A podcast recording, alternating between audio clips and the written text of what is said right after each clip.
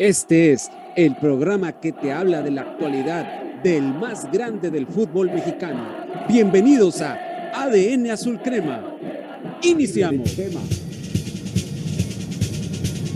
corto, Rubén Zambuesa ya está de frente, Chico Benítez. América, América, estoy contigo, oye mi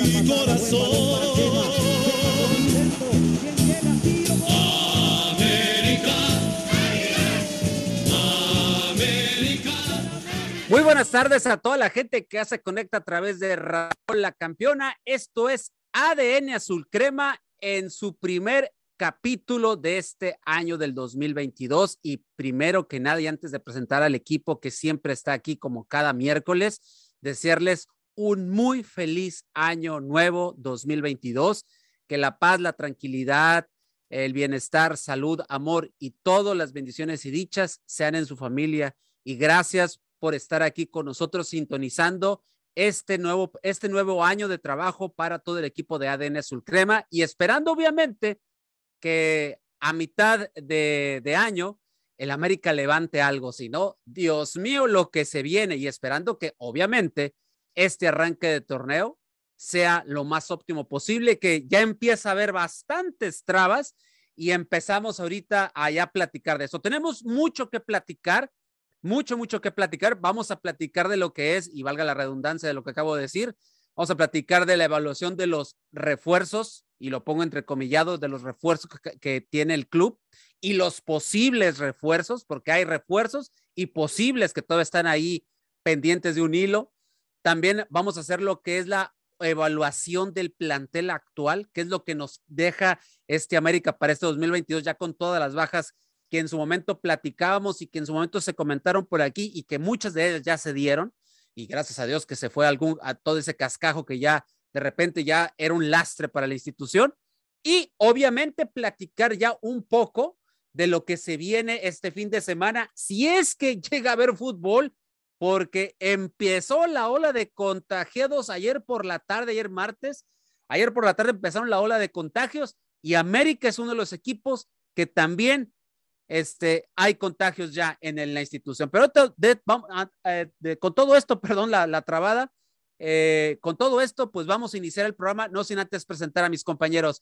Ángel García López, bienvenido Angelito, ¿cómo estás el primer programa del 2022? Eh, Angelito, no te escuchas, estás, creo que, no sé si estás muteado o traes algún Allá. problema. Ahí estás, perfecto, Allá. Angelito. Ok, de nuevo, teacher, le mando un saludo, saludando también a todos los radioescuchas, excelente, deseándoles una excelente tarde y sobre todo un excelente inicio de año, que sea lo mejor para cada uno de ustedes, como también el saludo para los demás compañeros, José Ramón, Rubén, José Luis, iniciando este gran programa, este inicio de año, a días de que inicie la Liga MX, más bien a uno, y a dos de que la inaugure lo que es el Club América en su visita contra el Puebla, y pues hay que hay que desmenuzar qué es lo que ha dejado las instalaciones de Cuapa con respecto a las contrataciones y a las futuras contrataciones que aún para el mercado extranjero, pues el cierre de registro será hasta febrero, entonces aún tienen todavía tiempo para buscar jugadores. Correcto. Eh, le doy también la bienvenida a mi estimado José Luis Macías, Santa Cruz. José Luis, ¿cómo estás? Bienvenido al primer programa del 2022 de ADN Azul Crema. Bendito sea, teacher. Ya llegó el primer programa de ADN Azul Crema. Un gusto estar aquí con ustedes para hablar del equipo más grande de México, que pues como cada semana, ¿no? Hay tantas dudas, tantas cosas que tenemos que platicar de lo que está pasando con las Águilas de la América. Yo creo que estas incorporaciones fuera de ser un poquito mediáticas, todavía falta un poquito puntualizar lo que realmente necesita la institución, porque hablando solamente de estos dos famosísimos refuerzos como Diego Valdés y Jonathan Dos Santos, que sabemos que nomás va a venir a vender camisetas porque no lo veo que realmente vaya a hacer algo. Siento que va a venir con la misma mercadotecnia que su hermano, pero pues es cosa que tiene que demostrar en el terreno de juego. Se rumoran otros futbolistas, como ya lo veníamos anticipando, ¿no? Con lo de Brian Ocampo, y se metió lo de Cendejas en esta lista de los posibles refuerzos para esta temporada. Un gusto estar aquí con mis compañeros, con Angelito, José Ramón y el buen Rubén Boal. Creo que hoy va a haber chispas sin ninguna duda. Y qué mejor manera de empezar el primer programa de ADN Azul Crema que con debate. Perfectísimo. Veo que vienes con la espadita bien lista para cortar cabezas, Luis. Y eso me agrada, porque el debate es algo que le agrada mucho a la gente. Y por cierto, hablando de la gente, síganos en nuestra cuenta de Instagram, ADN Azul Crema, síganos ahí. Estaremos haciendo los en vivos, estaremos llevando los partidos de, de la varonil y de la femenil ahí para, la, para el gusto de ustedes. Si no pueden ver los programas que anden en la calle o eso, póngale el Instagram, ahí van a estar los partidos y va a haber previa y post de los partidos, no de todos, pero sí de algunos va a haber y este y este fin de semana arrancamos, si es que el digo, el cobicho lo permite. Mi estimado Rubén Bual, ¿cómo estás? Bienvenido al primer programa del 2022 de ADN Azul Crema. Hola, ¿qué tal? Muy buenas tardes, jefe Delfino. Un abrazote para todos ustedes. Eh, José Ramón, José Luis, Angelito, un abrazo para todos ustedes. Qué gusto estar nuevamente iniciando este año, el año de Richard Sánchez y de Paula Aguilar, por las cuestiones de los números. Y la verdad, Oh. esperemos que nos vaya mucho mejor en este año, tanto eh, emocionalmente como futbolísticamente, y que todos estén muy sanos. Cuídense mucho a toda nuestra audiencia, porque la verdad es que la situación, esto del COVID, bien lo mencionas, está bien complicado. Entonces, un año que se espera mucho para el América, un compromiso que ya necesita Solari eh, encauzar de manera más positiva y yo veo un equipo interesante para este año. Muy bien, Rubén. Y no sin, sin ser el último, pero no ser importante, porque todos aquí somos importantes. El buen José Ramón Sánchez, si usted quiere escuchar petardeces, pues qué mejor, en qué mejor personaje que el buen José Ramón. José Ramón, ¿cómo estás? Bienvenido al primer capítulo de ADN Azul Crema en este 2022. ¿Cómo están? ¿Cómo están? Un placer, un placer estar aquí con ustedes, con el buen ser humano de José Luis, que no puedo, por respeto a la audiencia, y Rubencito, eh, un placer estar aquí con Rubencito, también con Angelito y usted, teacher, grandísimas personas, finísimas personas, también José Luis, ¿cómo no? Y pues vamos, vamos a darle, teacher, vamos a darle que esto se va a poner bueno ahorita, ¿eh? Hoy andas muy positivo, José R. Tienes, tienes días así. Me agrada esa, esa situación. Yo espero que no vayas a salir hoy raspado, pero en fin, vamos a, vamos a iniciar. Mi buen José Ramón, y me quedo contigo. Sí. Vamos a empezar. A ver, José Ra. Llegaron dos refuerzos. Diego Valdés, que lo platicamos antes de irnos a descansar, des- antes de las fiestas navideñas, y decíamos que Diego Valdés era algo que se veía venir y que uno de los primeros medios que dijo de Diego Valdés fue ADN Azul Crema. Después de eso, todo el mundo empezó a tomar la nota. Y le agradecemos que haya confiado en eso, porque aquí se dijo, fue el primer medio que se dijo lo de Diego Valdés. Y llegó el chileno. Después llega Jonathan Dos Santos, que para mi entender es una buena adición. Yo no comparto el hecho que haya llegado. Para mí no se me hace que traiga nivel. Lo de Jonathan yo lo esperaba hace unos tres años, antes Sí. de llegar al- al- a, a la MLS, que yo siento que era el momento. Y que acuérdense que estuvo sonando y que usó el América de trampolín para generar, agarrar un contrato de muy buena paga en Estados Unidos. Eso a mí no se me olvida, señor Jonathan Dos Santos. Y no se me olvida Club América. Y ahora sí, ya llegó el señor Jonathan Dos Santos, pedido expreso del patrón Emilio Azcárraga. Ok. Sí. Fortaleces, José la media cancha. La fortaleces de cierta manera. Tienes a Naveda, tienes a um, Aquino, que la verdad yo no sé qué hace Aquino todavía en el América, yo ya le hubiera dado las gracias después de lo, de lo que pasó el torneo pasado. Tienes al Cachorro Sánchez, que para mí es el mejor medio que tiene América. Y tienes a Fidalgo, que yo a Fidalgo, honestamente, yo lo sentaba y le daba chance a Diego Valdés. Joserra, te hago esta pregunta porque en la capital hay otro equipo que para mí se ha eh, reforzado muy bien en media cancha y se me hace de lo más brutal en la cuestión de, fichajes, que es Cruz Azul, que es un rival directo y que juega ahí en el Estadio Azteca. Dime, Joserra, este, y va también para ustedes, compañeros, Angelito, José Luis Rubén, ¿tenemos la mejor media cancha del, de este torneo? José, empiezo contigo. Sí, sí, a mi punto de vista sí la tenemos. La tienen las Águilas del América. Eh, obviamente, teacher, Fidalgo, Fidalgo no lo va, no lo va a quitar nunca, Solari. Eh, eh, Fidalgo siempre va a estar en el 11 porque es de sus consentidos, porque ya se casó con él, porque eh, así juegue mal o tenga mal rendimiento el futbolista, o sea, para, para el técnico le gusta y lo va a seguir poniendo. Yo, de, de hecho, en el programa de, de, de, la hora del taco igual mencionaban la misma situación y yo comenté que a Richard lo ponía en la banca y me mataron, ¿eh? Me mataron por... Y también comenté que lo de, lo de el chileno, lo del chileno Valdés, eh, quería ver, quería ver si se acomodaba en las Águilas del América, porque es muy distinto, es muy distinto la presión de estar en América, de estar en Santos. Santos es un equipo chico. Santos no te genera la misma presión en los medios de comunicación que América. Entonces, vamos a ver si está hecho para aguantar la presión. Vamos a ver Oye, si. José Ramón, hay futbolistas. Hay. Hay futbolistas. Me... me... dijeron a mí, permíteme, por favor. No, no, no, pero menosprecias un equipo como Santos, menosprecias no, un, equipo un equipo como Santos, es un equipo que en los chico. últimos 20 años tiene más títulos que las Águilas del la América, ¿eh? Ahí nomás te dejo el dato. Bueno, en los últimos 20 años. Bueno, para mí es un equipo chico. Entonces, vamos, vamos a ver si aguanta la presión. Y si, y, y si la aguanta, pues qué bueno, porque América te puede levantar y catapultar para irte a jugar a Europa. Si no, de lo contrario, te hunde un equipo como las Águilas del la América. Si no vean ahí a, a, grandes futbolistas que han llegado con gran renombre y no han podido con la presión de la institución, de lo que te genera las Águilas del la América. No, no, no, lo han, no han podido con esa presión. Un ejemplo, Carlos Darwin Quintero llegó con eh, siendo el mejor pagado en su momento. América echó la casa por la ventana con él. ¿Y qué hizo? No hizo absolutamente nada. De acuerdo al nivel que tiene con el, como venía con Santos, no lo hizo. Entonces, vamos a ver si, si Valdés puede hacerlo. Hay que darle el beneficio de la duda. Y también comentaba que a ver, a ver si se acomoda al sistema de juego de Solari, teacher, ¿eh?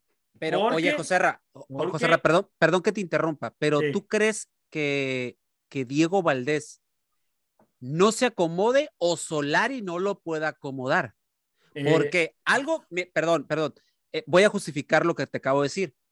El esquema táctico de Solari, por lo que yo me he dado cuenta, y después de ya un año de Solari en México, yo lo que veo es que su sistema de juego, ese famoso 4-3-3, que después evoluciona a un 4-2-2-1, eh, bueno, ya, para no meterme de 4-3-3, ahorita ya le voy a jugar de técnico, pero de repente ese sistema táctico siento yo que no le permite evolucionar al jugador talentoso. Me explico. En, en Real Madrid, cuando, los, cuando estuvo y que implementó ese, ese, ese, ese estilo de juego, yo recuerdo que era un equipo que jugaban todos a lo mismo. O sea, me explico, eh, eh, jugadores que les corresponde, a ti te corresponde hacer esto y vas a hacer esto y San se acabó. Eh, llega América y al principio vemos eso, solidario, aquí lo hemos dicho, participativo, eh, todos hacen lo mismo, cada uno en su posición, todo es muy, todo es muy disciplinado. Pero yo me acuerdo, yo todavía no estaba aquí en la plataforma digital de Radio Gol, pero con unos amigos comentaba, a alguien no le va a caer bien, eh, y no por el hecho de, de, simpatías ni mucho menos, sino por el sistema de juego, que los, yo miraba los talentosos en aquel entonces, Giovanni Dos Santos y Córdoba, yo decía, por ser tan talentosos, no, a lo mejor no, no, no embonan en el, en el esquema de Solari si el esquema de Solari es muy rígido en el aspecto táctico. Y la razón creo que la he tenido, este comentario no se los había dicho a ustedes y se los comparto ahorita. Yo no, yo decía, tal vez, yo decía, Giovanni es el que a lo mejor se le, va, le van a cortar la cabeza. Y cosa curiosa, se va un talentoso, ya sabemos que Giovanni no, no hizo nada en América y le corta la cabeza, pero después el que siguió y el que se fue fue Córdoba, que es cierto, Córdoba con todos sus desplantes que trae ahorita es otro, pero era un jugador talentoso que tampoco tuvo cabida en este sistema. Ahora bien, ¿tú crees, José Ramón, que si a Diego Valdés se lo trajo la directiva, vamos a suponer que no lo pidió solo, pero se lo trajo la directiva, ¿tú crees que lo va a desaprovechar y no lo va a querer, no lo va a poner a hacer jugar a un jugador talentoso que fue de lo mejor del torneo pasado? Puede ser, Tichere. Puede ser que Solari no lo sepa acomodar al futbolista Diego Valdés, porque es un futbolista que le gusta tener la pelota, es un futbolista que le gusta jugar libre, es un futbolista que, que tiene buen golpeo de larga distancia, es un futbolista muy importante, tiene una técnica individual muy buena, es un extraordinario futbolista. Yo no demerito las cualidades que tiene como futbolista.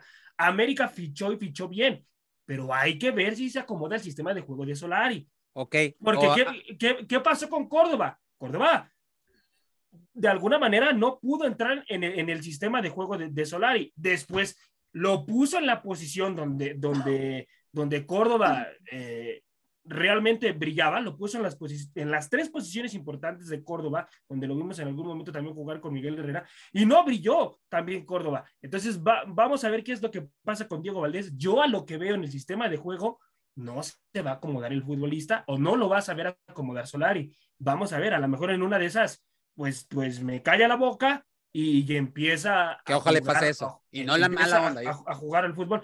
No no yo yo analizando tácticamente al América porque con, con Santos se acomodaba el sistema de juego extraordinariamente bien con, con Almada. Al, Almada lo, lo, lo, dejaba hacer y además Almada lo hizo crecer muchísimo a, a, Diego Valdés. Entonces vamos a ver vamos a ver qué es lo que sucede. Eh, ojalá ojalá y me calle la boca por el bien del equipo y, y, brille y, y, sea el futbolista que, necesit que necesitamos, porque necesitamos un futbolista en esa posición, pero ojalá. Mi estimado José Luis, eh, yo sé que tú ahorita entraste a, a, a, debatir un poco, pero ahora sí me gustaría escucharte en contraposición con lo de José Ramón. Primero que nada, el que le va a cerrar la boca soy yo, porque yo sí tengo argumentos para decirte por qué no estás pensando con la cabeza, estás pensando con la camiseta. Número uno, ya sentenciaste. Anótenlo, compañeros, ¿eh? Primer error de la, ya, del inicio de año. Mandar a Richard Sánchez a la banca. No sé de, no, dónde, de, de, dónde carajo se te vino eso a la mente, que vaya a poder llegar a suceder. El mejor futbolista que tiene en la actualidad en la plantilla es Richard Sánchez, la institución, así que no puede pasar. No compares a Diego Valdés con Córdoba, porque estamos tocando ese tema de comparación, que los dos tenían cualidades espectaculares, lo que tú quieras. Pero la diferencia de Diego Valdés con Sebastián Córdoba es que sí tiene compromiso. Y él lo había dicho, él desde cuándo estaba esperando llegar a un equipo mediático en el fútbol mexicano. Y no para irse a Europa, porque ya es muy tardío, ya tiene 20, 27, 27, años, ya va para los 28, eh, vas muy tardío, ya no creo, creo que se va a dedicar a explotar sus cualidades ya en las Águilas del la América. Yo creo que lo vamos a ver fácilmente en de, entre dos a cuatro años en, en el club, porque tiene las cualidades para hacerlo y creo que puede ser, sin ninguna duda, para mí, el segundo mejor futbolista de la plantilla por debajo de Richard Sánchez. Qué casualidad, tienen que ser dos sudamericanos por encima de tantos mexicanos que tiene la plantilla. Poco a poco lo estaremos viendo. No creo que lo de Jonathan Dos Santos siendo, siendo otro refuerzo, ¿no? Parte de, de este inicio del año 2022 para lo que se viene en este inicio de temporada contra el equipo de Puebla pueda cambiar algo en el medio campo. Yo creo que va a competir sin ninguna duda, que es para, que lo, para lo que lo traen porque aunque se escuche descabellado, prefiero a Pedro Aquino por encima del mismo Jonathan Dos Santos. Y para mí los dos son malísimos. Ninguno de los dos debería estar, pero por cuestiones de mercadotecnia, de lo que pide el señor de arriba, yo nomás te digo algo, José Ramón, también, de el mismo Diego Valdés. ¿Crees que si no utiliza a Diego Valdés y no se le están dando los resultados, el señor patrón no le va a decir o tu cabeza o lo pones donde debe de jugar? Ya ha pasado, ¿eh? No es de que tenga que llegar la explicación. No, pero el, pero el, patrón no suele meterse con, lo, con la situación. Lo ha hecho. ¿eh? No, se ha dado, no. no se ha dado públicamente, no, no, pero sí lo ha hecho. Sí lo ha hecho. Sí lo ha hecho. No suele meterse. Él corta con Miguel la Herrera pasó, papá, ¿eh? Nomás te acuerdo. Con Miguel Herrera ah, bueno, con, no, pero con Miguel Herrera era su comportamiento. Inclusive el patrón no. habló, Miguel Herrera con él. Pasó que también hubo cambios tácticos que a todos nos destanteaba. Qué casualidad que la América poco a poco fue perdiendo, perdiendo esa esencia de atacar, generar, ser un equipo propositivo. ¡Qué casualidad! Miguel Herrera es a lo que juega no, cualquier Solá, institución. No, no, no me vengas a cambiar eso. Solá, Solá, no me vengas ya a cambiar está sentenciado, eso. ya tiene que por lo menos llegar a la final. Si no, si no se va de la institución, ¿eh? Que, que esa maldita es, final. es, esa maldita propuesta y no, de juego. no la es compro yo, ¿eh? Y tiene No, que tener un sistema de juego que le agrade a la afición. Eso fue el ultimato que le pusieron al señor. Otra cosa, ¿cómo Ojalá. puedes llamar? Es que, a ver, José Ramón, porque con todo respeto a todos los 18 clubes de primera división, ¿cómo le puedes decir a Santos que sabemos que este programa no se habla de Santos, pero con todo respeto, un club que le compita a nuestro equipo, no lo puedes llamar un equipo chico, ¿eh? Que ¿Cuántos tiene más títulos, títulos. tiene Santos? Hermano, ¿Cuántos, títulos usted. tiene Santos? En los últimos 20 Cuéntame años, los ¿cuántos- títulos ver, profesionales de Santos. ¿cuántos? ¿Cuántos No, tiene no, no, Santos? estamos hablando de la no, no, no, no. Usted vive no, del pasado. no, no. Usted vive del pasado. es que ento- Usted vive del pasado.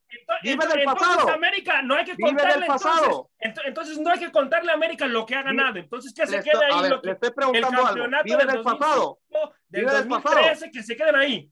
Hay que contarle a la actual América. No, José Luis, ver, por vive favor, hermano. usted. ¿Cuántos títulos tiene Santos, Vive hermano? pasado. ¿Cuántos títulos tiene Santos? es Tiene la que misma afición. Santos. Tiene la misma afición Santos que América. No la tiene, José Luis. No, hermano. Te llena, te llena Mira, un es estadio que ese va de es pequeño problema. No llena. sabes diferenciar. No No, sabes no, no. diferenciar, ese es el problema. Tiene, tiene el mismo golpe mediático Santos en donde quiera que te paras. A ver, señor. A usted le falta educación, a usted No le falta tiene, educación, hermano. porque si usted tuviera educación, respetaría no, a cualquier rival, ¿eh? realidad, equipo A cualquier chico. rival respetaría. Usted no sabe, usted lo que le falta Santos. es educación y conocimiento. respeto, Pensamos que el año 2022 es un ibas a crecer un poquito personalmente, pero te quedaste estancado. Te Por quedaste eso, estancado de nuevo. Vives del pasado, hermano, y te ¿cuántos seguirás pudriendo con tu pasado. ¿Cuántos títulos profesionales tiene Santos?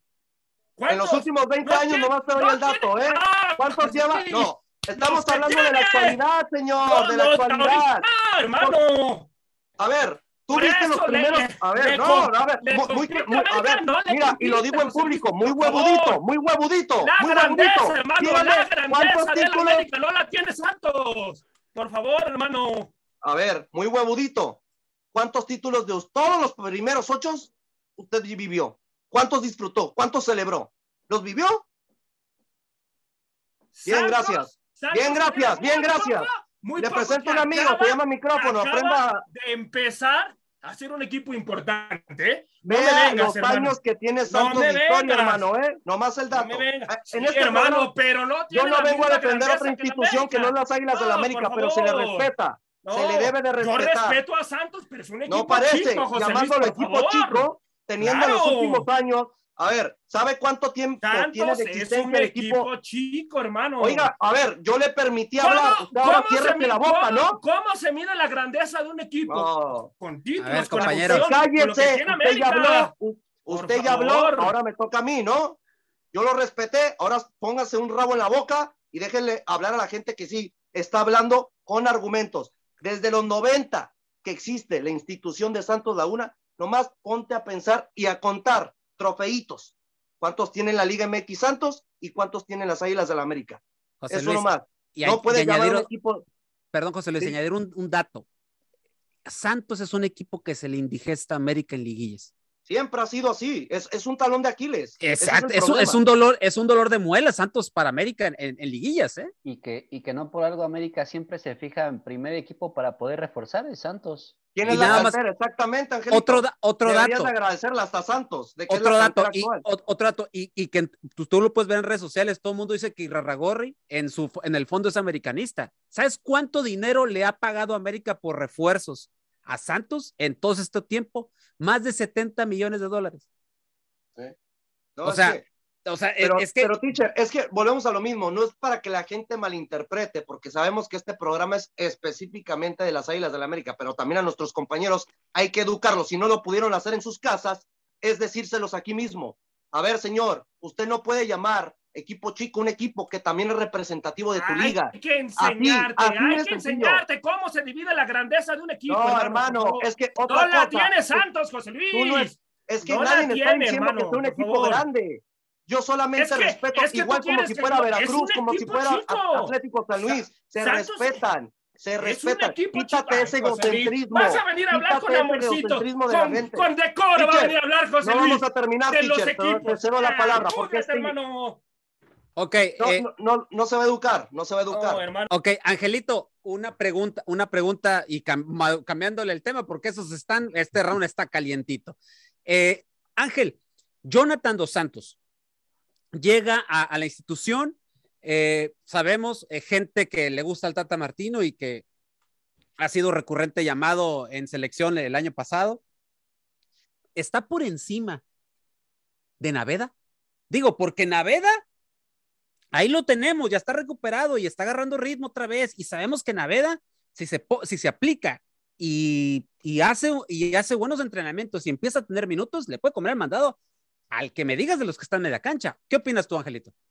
Pues desde que se anunció la llegada de Jonathan Dos Santos, para mí dije, buena banca, buena banca. Eh, no lo veo como un jugador titular. Y como lo había comentado al principio, y algo que yo también había pensado, teacher, era que Jonathan Dos Santos llegó tarde a la América, ¿eh? Llegó en un mal momento, porque cuando tuvo que haber llegado, que fue por el 2019, que de hecho fue el último año que yo le vi como jugador un buen desempeño, y que precisamente en la selección mexicana fue aquel golazo que le metió a Estados Unidos para darle el primer trofeo al Tata Martino en Copa Oro. Después Jonathan Dos Santos se perdió como futbolista, mucha intermitencia con el LA Galaxy, por eso ya al final no le dan esta renovación, porque pues lo que sabíamos era que él se pensaba todavía quedar otro año más, pero también llega con la desesperación de poder ir al Mundial, o sea, ese es su sueño. Y si puede tener esta oportunidad, sobre todo con las Águilas del la América, con el llamado de la institución que le favorece de haber llegado como jugador libre, a esto pues lo puede motivar a él en lo personal para poder ser convocado a la selección mexicana. Pero hablando ya este, enfocados en el Club América, para mí no lo veo por encima de Santiago Naveda, ni tampoco lo veo por encima de Richard Sánchez. Eh, yo creo que va a ser un jugador que va a estar en la banca. Algo que había escuchado eh, en Twitter, o más bien había leído en Twitter, era que bueno, por lo menos vas a decir que tienes de cambio a Jonathan Dos Santos a hablar a que tienes al Mono Zuna, ¿no? Entonces, sí es una gran diferencia, porque bueno, por lo menos este jugador, pues Jonathan viene, viene siendo convocado constantemente por el Tata Martino, la última no fue tanto por aquella lesión que, que sufrió con el LA Galaxy, pero que pues es bueno sobre todo tenerlo, ¿no? Pero llega tarde, llega tarde, Ticha llega tarde y no, no en cuestiones defensivas, recordar que Jonathan no es un, no es un eh, mediocampista defensivo, más bien es un mediocampista que ataca, es un interior de ataque que te, que te juega más hacia el frente. Sí te ayuda de repente cuestiones defensivas, pero su, su, situación es ir hacia el frente. A mí me parece un buen, una buena parte para banca y para meterle competencia a la gente que ya teníamos. Eso sí, para eso sí me agrada. Rubén, Rubén Boal, eh, haciendo un lado lo, de esto, lo de estos este, jugadores, vamos a hablar de las posibles llegadas. Y una de ellas es el mexicano Alejandro Sendejas. Hay gente de América, hay gente muy recalcitrante de América que dice, no, es que Sendejas es salido de, de las fuerzas básicas de Guadalajara y esto y otro. Sí, sí, sí, salió de Guadalajara, pobrecitos que lo dejaron ir, porque si no ahorita lo tuvieran y la verdad sería un buen jugador allá en Chivas pero recordar que ese señor ya pasó por Necaxa y que de ya vendría. ¿Qué te parecería si llegara este jugador que fue el, el, en el último torneo, fue el mexicano con más goles en el torneo con seis? ¿Qué te parecería esa incorporación, mi estimado Rubén? Mira, yo creo que eh, hay momentos en los que ya tenemos que pasar un poquito en nuestro equipo como tal y olvidarnos de que de dónde viene. Sabemos que estuvo en Guadalajara, pero prácticamente estuvo poco tiempo de hecho, no sale de Guadalajara, viene de la MLS y después se va a Chivas. Después se va a Necaxa y ahí es donde el jugador Alejandro Sendejas despunta. Entonces, es un jugador interesante que va por izquierda, que le va a hacer mucha competencia a Mauro Laines. Eh, ya sabemos lo que tuvo el torneo pasado Mauro, la lesión, después de la lesión no se pudo recuperar. Para nada. Y este jugador, la verdad, Sendejas, es un jugador que va muy bien. Eh, me parece que anotó seis goles Correcto. Y también este, tuvo algunas eh, importantes asistencias. Entonces, además también juega por el centro, juega en el interior a veces, de acuerdo a las circunstancias de los partidos. Entonces es un jugador plurifuncional.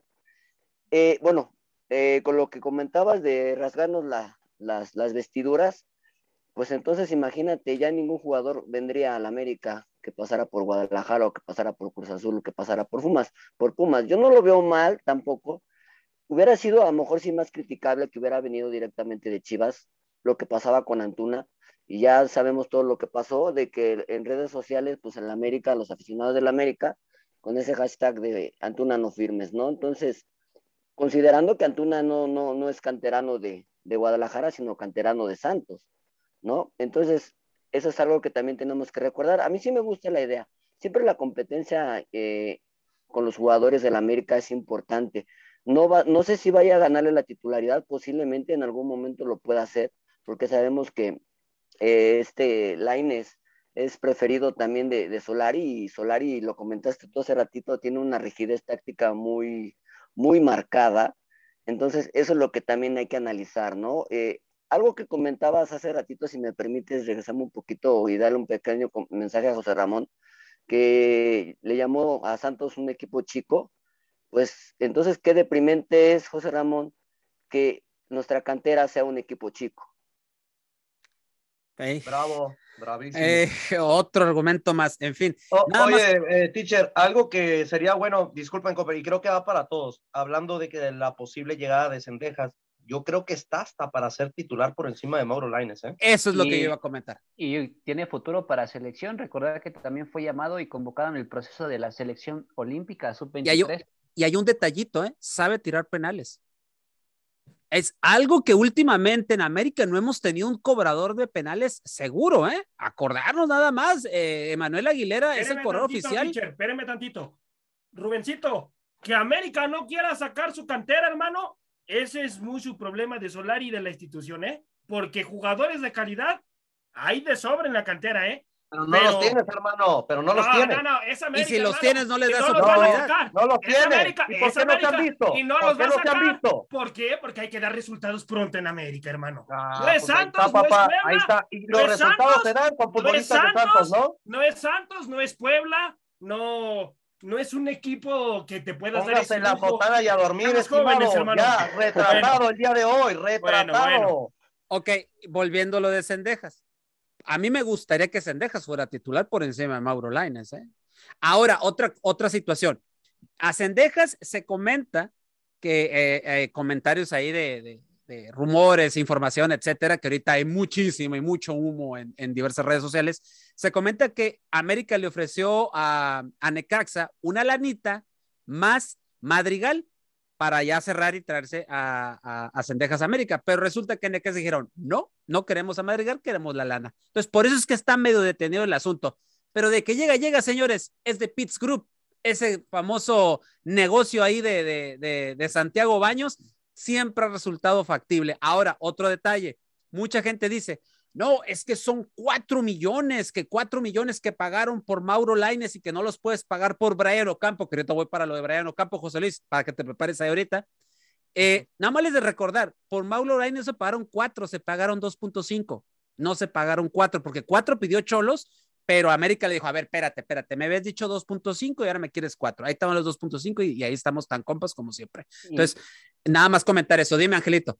Y que además eh, lo de Mauro Laines era ya con estipulación de contrato por objetivos. O sea, si Exacto. Mauro cumplía los objetivos con América, automáticamente era compra definitiva. Correcto, correcto. Ahora, José Luis, lo de Brian Ocampo, te felicito nuevamente, mi estimado, porque tú fuiste de los, tú nombraste a Yoshimar Rojas, tú nombraste a Brian Ocampo, y estos salieron a la palestra en el último, en la última parte del año, en los últimos días. Y la verdad, te felicito porque tu ojo ha sido muy, muy bien visto aquí en, en Radio Gol y obviamente aquí en ADN Sulcrema. Y lo de Brian Ocampo, todos nos vamos con la finta, me incluyo yo, de que Brian Ocampo era jugador libre el 31 de diciembre y que ya su contrato terminaba. Pero explícanos, tú nos comentas hace rato en el grupo de WhatsApp que tenemos, no es cierto, Brian sigue siendo jugador de Nacional de Uruguay. Platícanos este detalle, qué es lo que tiene detenido de cierta manera las negociaciones, José Luis. De dicha manera, teacher, sí es futbolista libre, se puede llegar a tomar con un futbolista que ya puede tener la Negociar. carta de- a su propiedad, exactamente, que ya puede negociar con cualquier club, pero hay una típica frasecita en el primer contrato que aunque ya haya excedido, se mantiene no solamente en el Nacional de Uruguay, sino en muchos equipos de fútbol internacional, que son los desarrollos que manejan cuando tú sales de la cantera. ¿A qué me refiero? Que a cualquier equipo donde tú llegues, tiene el equipo que te formó, que te hizo futbolista, que te dio a conocer en el mundo, eh, pues hablando términos generales futbolísticos, es el que tiene que generar un poco de ingresos por todo lo que invirtió por dicho futbolista.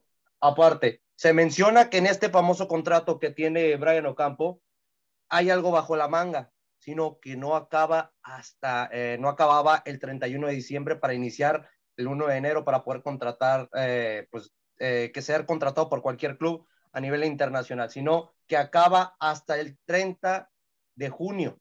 ¿Qué significa? Que el primero de julio ya quedaba totalmente libre para poder firmar. Ahora sí, como se menciona, ¿no? Lo de Mbappé, lo del mismo Luka Modric, entre otros futbolistas. El problema aquí es que hay una, un vas bajo la manga. El equipo de Nacional no quiere perder ingresos, sabiendo que es, creo que su mayor perla en los últimos 10, 15 años de la institución, que no, no creo que vaya a ser un gran fracaso, ¿no? Que lo hemos visto últimamente en este año futbolístico con el caso de la pandemia, que por las cuestiones económicas, ahorita muchos clubes de mayor peso se están declinando por incorporar nuevos futbolistas de modo gratuito. Pero aquí es lo que los vuelvo a mencionar, los derechos esos que maneja el último contrato con el Atlético, eh, con el equipo nacional de Uruguay, eh, es lo que maneja que pues el equipo tiene que recibir sí o sí un ingreso de las Águilas de la América si se quiere hacer de los servicios del mismo futbolista uruguayo de tan solo 22 años.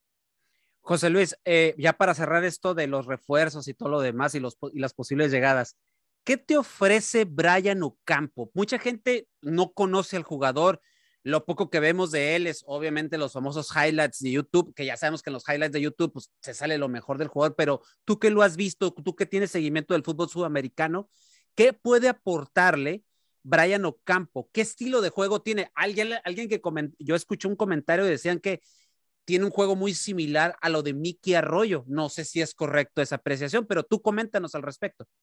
Yo lo veo un poquito más pegado a lo que fueron los inicios de Renato Ibarra. Es un futbolista muy desequilibrante, pero con virtudes de lo que demostraba Renato Ibarra, este futbolista tiene demasiado gol. En sus últimas, el año que tuvo con el equipo nacional hizo más de 10 goles. Eh, la verdad es un futbolista que es demasiado desequilibrante. Últimamente, por esa falta de la renovación de contrato, que sabiendo que ya quedándole poco tiempo, pues podía fichar por cualquier institución, no tuvo muchos minutos en este último semestre, pero es un futbolista totalmente desequilibrante, diferente, que no le tiene miedo a realmente a regatear, hasta a jugar al uno por uno, hasta lo que sorprende mucho por su gran velocidad, que me sorprende, ¿no? Que tenga gran velocidad, pero ves un cuerpo robusto, lo podemos relacionar mucho con esa velocidad y versatilidad que tenía el mismo Salvador Cabañas.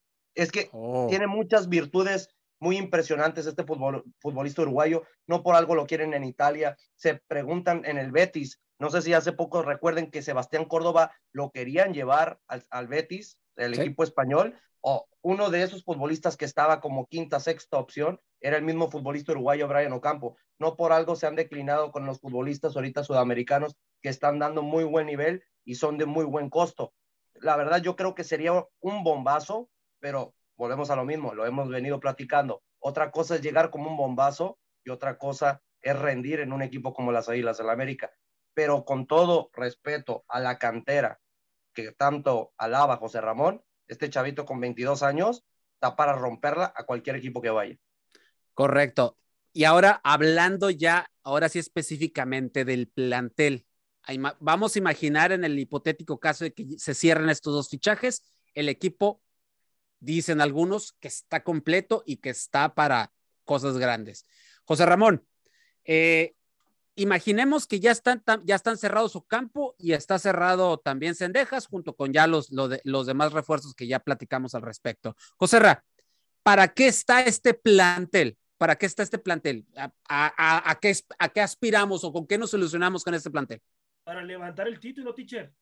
Si traen, si traen los dos refuerzos que es Cendejas y Ocampo, está para levantar el título. Yo por ahí le pondría un central, porque siento que estamos débiles en la central Bruno no ha agarrado su nivel, Bruno está perdido, ojalá, ojalá y vuelva a retomar el nivel, porque sabemos que Bruno andando el nivel es un futbolista muy interesante, muy importante para las Águilas del América en la central, además de que también mete gol, también ahí Bruno es un futbolista que con la cabeza también impone, impone condiciones, ojalá, ojalá y retome eh, su nivel, si no América sí me, me, parece, teacher, que le faltaría ahí, ¿eh? le faltaría ahí renovar eh, en, en, la defensa, porque con Pumas nos comieron el bandado en la central. Fuimos un desastre en la central y muchas situaciones también ahí que Maurito Laines fue un desastre también. Pero, pero bueno, pues ojalá, ojalá y cierren estos dos contratos o por lo menos el de, el de Ocampo, ¿no? Que yo veo más cerca es el de Cendejas, ¿eh? Yo veo más cerca el de, el de Cendejas y vamos a ver. Pero si cierran estos dos fichajes América y por ahí traen un central, híjoles, yo creo que Solari ya no tiene justificación alguna, ¿eh? Para, para decir que le falta equipo. Tiene todo para poder levantar el título. Mi estimado Angelito, si llega Ocampo, llega el famoso extremo derecho que tanto se ha hecho alboroto desde que llegó Solari diciendo que le falta su extremo derecho y que ha presentado listas y que carpetas ahí con jugadores, etcétera, etcétera, y caemos en Brian Ocampo y que es el más cercano ya a casi cerrarse, ¿no? Y, ya José Luis hoy te explicaba la situación del contrato y todo lo demás. Si llega este jugador, si llega, es la pieza que le hace falta a Santiago Solari para ahora sí darnos alegrías a toda la afición americanista. Pues sería una pieza importante, sobre todo para la llegada del club, más que nada para ahora sí que presentar esa profundidad de la cual tanto se habla, que porque ni Córdoba ni a quien ponían esa posición, ni Leonardo Suárez, que también ya está fuera del equipo, este, le, otorgaban o le satisfacían al técnico. Eh, la llegada de Brian Ocampo va a fortalecer mucho esa parte y sobre todo, como dice José Luis, que tiene gol. Yo creo que ahí va a ser donde a lo mejor pudiera tapar esa parte, ¿no? De que va a tener gol y va a ser como un, un refuerzo muy bien calificado, que aparte, o sea, eso está muy, muy más que demostrado, sobre todo con las actuaciones que ha tenido en, en el Club Nacional. Aquí lo que me intriga es qué tanto Solari puede ser flexible o qué tanto pueda manejar en la cuestión táctica, porque a veces se ha quedado mucho, mucho que deber y en momentos importantes cuando tiene que ajustar, le come la presión, la respuesta es muy nula, no transmite tampoco algo a los jugadores y es a mí lo único que me transmite dudas, ¿no? Ahora yo apunto a la dirección técnica, que tanto Solari va a estar dispuesto a arriesgar o por lo menos poder responder en momentos importantes porque ya han pasado tres y de los tres ninguno ha dejado alguna sensación de que pudiera aún elevar o potenciar este plantel. Esperemos que con la llegada de estos fichajes, pues por lo menos se, se vea esa parte ofensiva que tanto se decía, porque América a lo mejor defendía muy bien, pero la producción de goles era bastante nula y sobre todo llegar después de tres cuartos de cancha hacia el área rival era una negligencia totalmente obscura, ¿no? Era como no saber a dónde pasar la pelota y perderse en esa parte creativa. Correcto. Eh, mi estimado José Luis, ¿qué le falta ya con todo esto? Ya José, ya José Ramón menciona la defensa, pero ¿qué otra cosa le hará falta a este América? ¿Tú crees que le haga algo falta más? o sea, o lo sientes todavía ya al 100 o le falta todavía a este América? No, yo creo que le falta un central sin ninguna duda. Yo creo que ese ha sido uno de los principales problemas en este año dirigidos por Santiago Solari, porque ¿de qué te sirve terminar tu primera temporada en segundo y en la segunda temporada en primero si no pudiste pasar de los cuartos de final, que los goles que te cayeron en las dos instancias de los cuartos de final fueron por problemas defensivos? Ahí es cuando tenemos que un poquito analizar de que, qué está pasando por qué se trae tanto de arriba o del medio campo, que se, sabíamos que se ocupaba por el nivel de competencia, ¿no? Sabemos que ya habían agarrado como mucha comodidad Pedro Aquino, el mismo Richard Sánchez, Madrigal no se le está dando las oportunidades que cuando las tuvo demostró tener un muy buen nivel en lo que estamos hablando en la pretemporada o en partidos amistosos, también cuando se jugó contra Chivas Rayadas de Guadalajara. Pero hablando de la defensiva, no salimos de los cuatro mismos, nos quedamos con Manuel Aguilera, nos quedamos con Bruno Valdés, nos quedamos con Cáceres y nos quedamos con Jordan Silva, que para mí de los cuatro del último año, sin ninguna duda, Jordan Silva, por encima de todos, fuera de ser un hombre nada mediático comparado a los futbolistas sudamericanos. Imagínense, un mexicano que no es canterano de las Águilas del la América, que fue con muy pocos reflectores, para mí fue de lo más rentable que tuvimos en el último semestre y a inicios del semestre pasado antepasado, disculpe. Yo creo que aquí, teacher, deberían ir a buscar un central con un poquito de capitanismo, con arrasgo. Ya lo veníamos platicando en otros programas. A mí me gustaría, y que hay muchos, se hablaba mucho del central de Vélez, que manejamos, mencionábamos mucho aquí. Gianetti, ¿no? Gianetti, exactamente, que no por algo Boca Juniors se metió, eh, metió en las negociaciones que tenía ya las Águilas del la América, porque es un futbolista que a sus 27 años de edad tiene una capitanía impresionante y mucho entrega en el terreno de juego. Ah, creo que ahí es cuando está la falla principal del equipo, porque también otra cosa que nos hace falta es gol.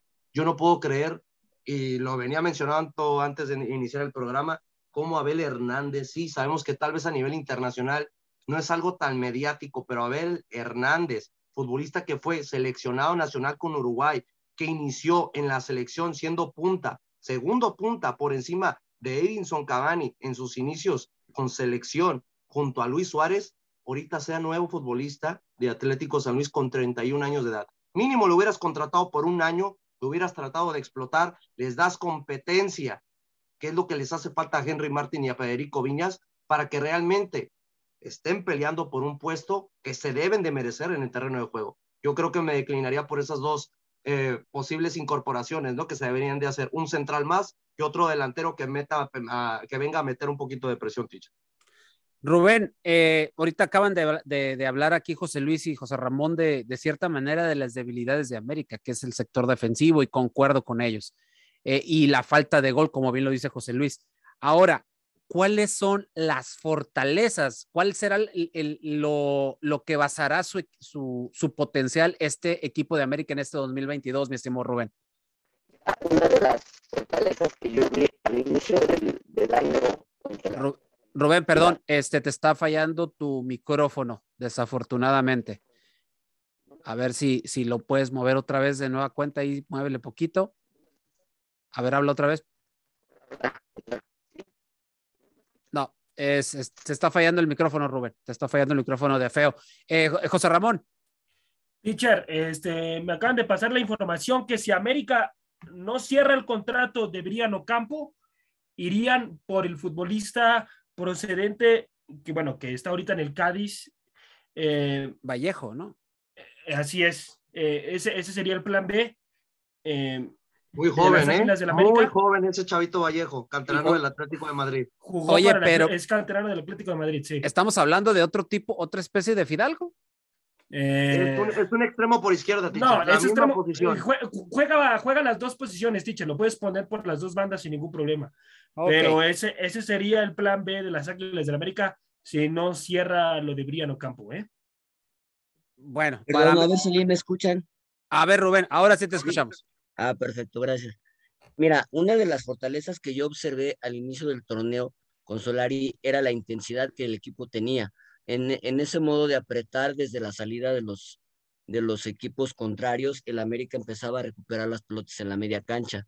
Y la pareja de Aquino y Richard Sánchez se, se volvió fundamental en ese recuperar. Yo los veía morder a todos, eh, incluso los veía físicamente muy bien. Y yo, yo vi que esa, esa, esa fortaleza de ir a apretar la fueron perdiendo, sobre todo en el segundo torneo. Ya no se veía tanto, pero una de las fortalezas para mí es la media cancha que tiene el América. Y ahora, ya con, con, con, con Diego Valdés, creo que eh, e, eso que generábamos el, el, el, torneo pasado, de que al América le faltaba un interior que pudiera eh, proporcionar oportunidades de goles a los delanteros, creo que eso se va a solventar bastante bien. Además, con lo de Ocampo por derecha y en este caso Cendejas o, o, Mauro, quien gane la titularidad por izquierda, creo que sí va a tener más, más solvencia en la América y sobre todo algo que tenía el torneo pasado que perdió fue ese 10. Córdoba nunca pudo eh, echarse el equipo encima y ahora la fortaleza yo creo que sería esa. Va a tener más tiempo la media cancha y va a tener más oportunidades de gol. Y obviamente Henry y, Viñas y Roger no van a tener la necesidad de bajar tanto a, tener esos balones en la media cancha. ojalá y eso que acabas de decir, Rubén, sea, sea lo idóneo, sea lo idóneo y lo correcto. Dime, José Luis. Yo nomás quiero recomendar, ¿no? Con esto que menciona José Ramón de Vallejo, ¿por qué no mejor van por un chavito que la está reventando en Colombia, que se llama Johan Carbonero, canterano del Once de Caldas? ¿Quieren gastar más de 5 millones de dólares? Fácilmente, cuesta 2.8 millones de euros, aproximadamente lo que vale, 22 años con proyección en selección nacional, ya ahorita se le está dando oportunidad y es un futbolista todavía presente y futuro. Si vas a ir por algo que realmente quieres explotar, mínimo ve por alguien que te vaya a dar resultados desde el primer momento, porque Vallejo, dense cuenta, juega en el Cádiz, sí, en el Cádiz, pero sigue siendo propiedad del Atlético de Madrid. Y si no juega en el Atlético de Madrid, es porque le están buscando acomodo al chavito porque sabemos que no va a tener cupo en cualquier equipo de un poquito de mayor peso. ¿Qué significa? Que si llega a la América, va a, va a llegar a ser banca. A eso lo van a traer. Así es. Oye, José Luis, y, y esto que acabas de decir de este jugador colombiano Carbonero es una de las listas. Fíjate, tú acabas de decir esto, lo de, lo de este jugador, creo que ya lo habías mencionado en algún, en algún programa de ADN Azul Crema, si no me equivoco, pero es una de las famosas listas que rondan en redes sociales y que tanto han dicho de jugadores y jugadores, y creo que la inteligencia deportiva sigue comiendo rebanadas de tomate. Creo que Por no los decir más. están- están- futuro. aquí, los viceros están aquí y en Twitter, ¿eh? porque la directiva de la América, creo que, como decía, como decía nuestro anterior técnico, están comiendo tortas y tomando chescos. No, es Exacto. que la verdad es impresionante que dos futbolistas con mucha proyección de presente y futuro, que tienen 22 años, hablando de Brian Ocampo y lo de Johan Carbonero, te valgan menos de 5 millones de dólares y no puedas hacer algo al respecto para que traerlos al club. Son futbolistas que no te van a llevar con muchos reflectores, pero sabes que al presente y a futuro te van a aportar demasiado. Y déjenle ustedes, ¿qué es lo que ha dejado de hacer las Águilas del la América? Hablando no solamente de mexicanos, es vender al viejo continente, algo que se le hacía muy bien hace 3, 4 años. Correcto. Eh, bueno, desafortunadamente les digo, las cosas han ido cambiando drásticamente y con esta gente, ya no quiero mencionar y no quiero caer en lo mismo del, del año pasado, de estar hablando del señor, del señor WC. Entonces ya, mejor así la dejamos ya. Eh, hay temas más importantes y un tema importante y es que ayer se destapa esto del COVID, cuatro infectados en el club, Federico Viñas, que Viñas se proyectaba para ser titular y se vuelve a infectar por segunda vez, a ver si no le pega de igual manera que después de que le pegó COVID por primera vez, Viñas ya no recuperó nivel. Guillermo Ochoa, el capitán, Emanuel Aguilera y Fernando Madrigal. Se les va a hacer una segunda prueba hasta el momento y, y hasta el momento es lo que se comenta al respecto. Hasta este momento es por eso estoy hablando. Hasta este momento están, se van a hacer o ya están hechas las segundas pruebas y los resultados ya se van a decir conforme vayan pasando las horas. Pero les comparto, compañeros, lo que podría salir a la cancha en el Estadio Cuauhtémoc el próximo viernes. Sería así, sin, sin hablar del COVID, ¿eh? O sea, yo estoy hablando de lo que se estuvo trabajando antes de esta información del COVID. Ochoa, que si Ochoa no juega, pues ya sabemos que Oscar eh, lo puede hacer bien, ¿no? Oscar Jiménez pudiera ser el titular, no hay más, yo digo. Jorge Sánchez, Bruno Valdés, Emanuel Aguilera, que Emanuel Aguilera, pues, otro de los que posiblemente está contagiado. ¿A quién ponen? Ahí les dejo la, les dejo votando. Yo pondría a Jordan Silva sin ninguna duda. Y a Chavita Reyes, que nuevamente en el, tor en el torneo pasado salió en el 11, en el 11 ideal de la Liga MX. La media cancha, Aquino, Richard y Fidalgo. Y al frente, Roger, Henry y Mauro Laines. Eso sería el 11 titular de América.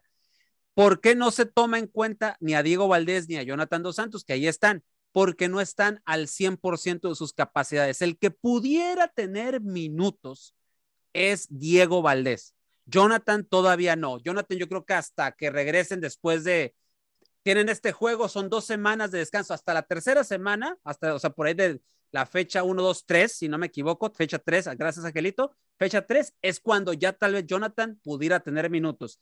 Eh, así, a, la mayor brevedad, eh, ¿qué te parece este 11, Angelito, que, más o menos se ha estado trabajando Santiago Soler en los entrenamientos?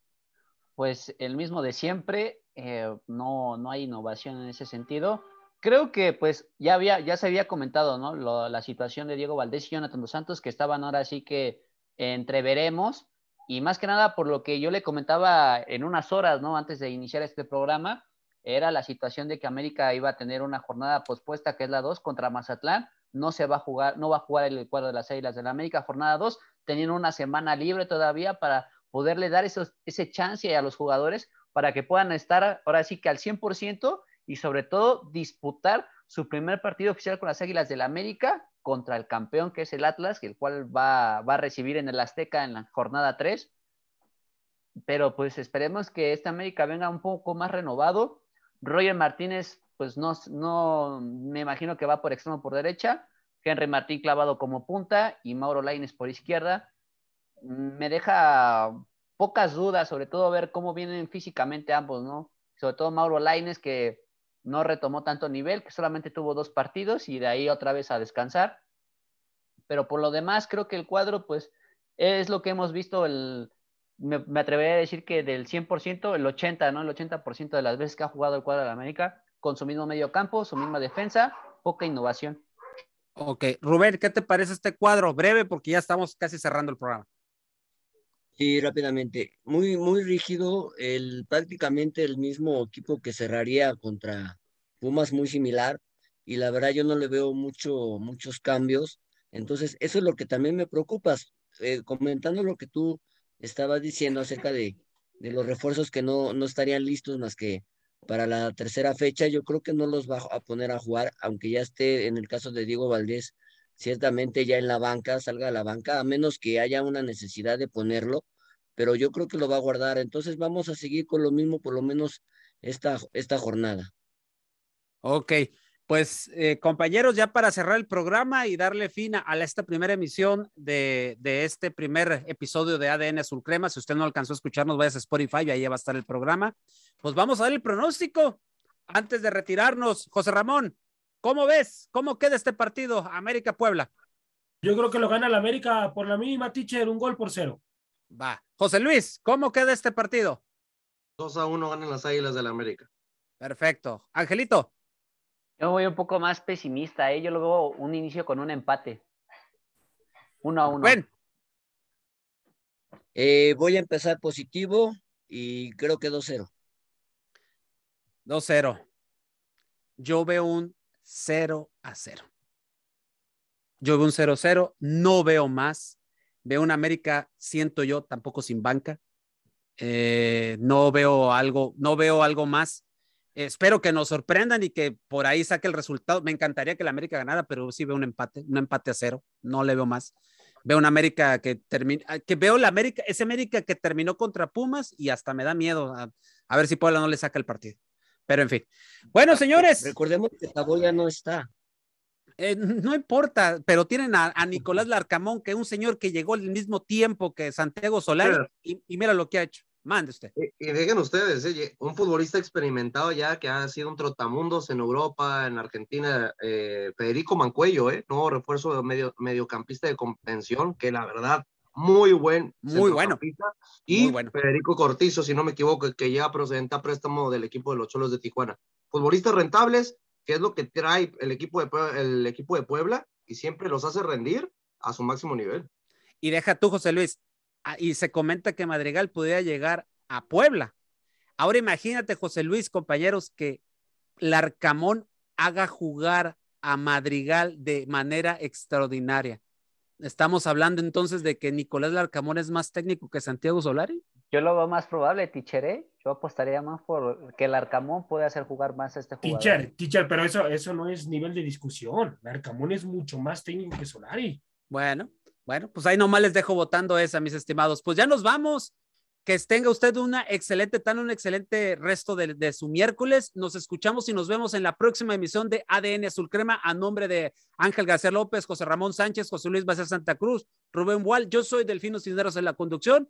Y no se olvide seguir todas nuestras publicaciones. Síganos en Instagram como ADN Azul Crema y el próximo viernes ahí los esperamos para la previa del partido contra Puebla, la transmisión del partido y el postpartido. Ahí los vemos para platicar y súmese con nosotros ahí para hacer crecer esta comunidad de azul cremas de aquí de nuestra familia de Radio Gol. Con permiso que tenga usted una excelente tarde. Adiós.